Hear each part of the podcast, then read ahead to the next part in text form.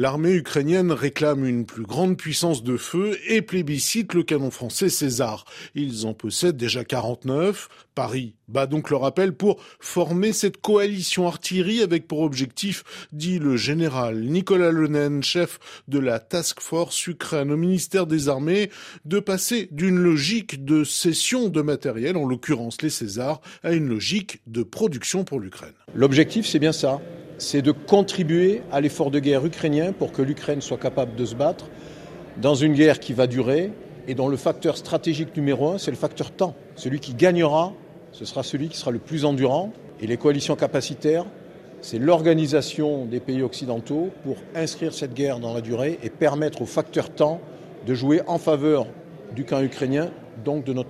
L'ambition est donc de livrer 78 canons César en 2024, c'est-à-dire tous les canons qui sortiront ces prochains mois des ateliers de l'industriel Nexter.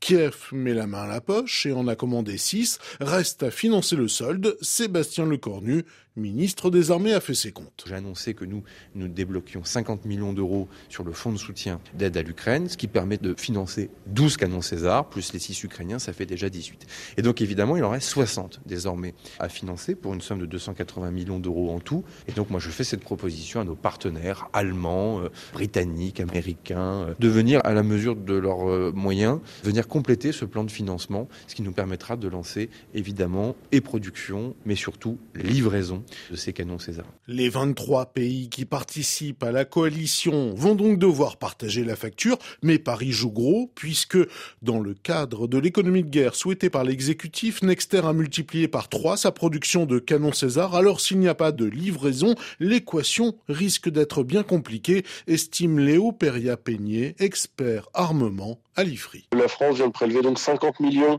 sur le fonds d'aide à l'Ukraine, hein, donc euh, c'est le budget qui s'est déjà fléché, pour acheter 12 César à Dexter, après avoir demandé à Dexter d'augmenter ses capacités de production, pour ensuite de dire à ses partenaires, la coalition artillerie, vous achèterez bien le reste pour le donner à l'Ukraine. Est-ce que cette annonce, elle a été concertée avec nos partenaires? Est-ce que c'est pas encore une fois la France qui fait une annonce dans son coin, qui met tout le monde au pied du mur, qui attend que les autres euh, obtempèrent? Ça a été fait par le passé, ça nous a valu des récriminations assez importantes, et demander à d'autres acteurs qui potentiellement eux-mêmes produisent des équivalents du César, d'acheter du César parce que la coalition peut-être, j'ai peur que ce soit mal reçu. La coalition artillerie ne fait que débuter, c'est un véritable pari, mais un pari qui engage la crédibilité du camp occidental.